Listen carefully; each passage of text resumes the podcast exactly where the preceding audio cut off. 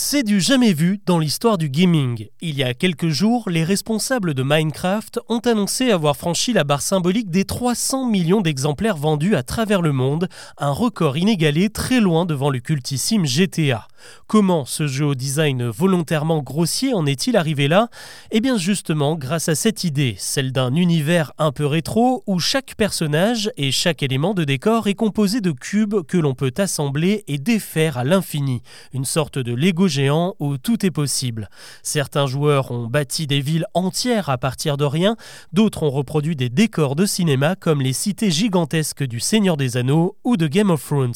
Bref, on s'amuse et on développe son dans Minecraft, et quand son créateur, la société suédoise Mojang, a été racheté par Microsoft en 2014, la communauté de 50 millions de joueurs était déjà énorme, sans compter les milliers de streamers spécialisés sur YouTube. Le géant américain, lui, n'a pas hésité à sortir le chéquier.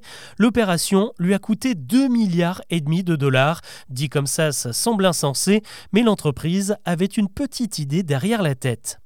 Vous le savez, aux États-Unis, quand un concept marche, on ne se prive pas pour l'exploiter à fond. Et c'est exactement ce que Microsoft a fait avec Minecraft, il a transformé le jeu en une véritable franchise. En 2016, sortait Minecraft Éducation, qui comme son nom l'indique est une version éducative destinée aux plus jeunes, qui peuvent eux aussi laisser libre cours à leur imagination, apprendre à se diriger dans un espace en 3D tout en étudiant la géométrie. En 2020, le jeu a retrouvé son esprit d'aventure avec Minecraft Dungeons dans un univers médiéval qui a conquis 25 millions de joueurs supplémentaires et désormais deux nouveaux spin-offs seraient en préparation. En parallèle, le Minecraft original a lui aussi trouvé un nouveau souffle. Il y a une minute, je vous parlais des créations folles de certains fans. Eh bien, Microsoft en a fait un véritable business avec le Marketplace, une sorte de magasin où n'importe quel débutant peut acheter des contenus développés par d'autres joueurs.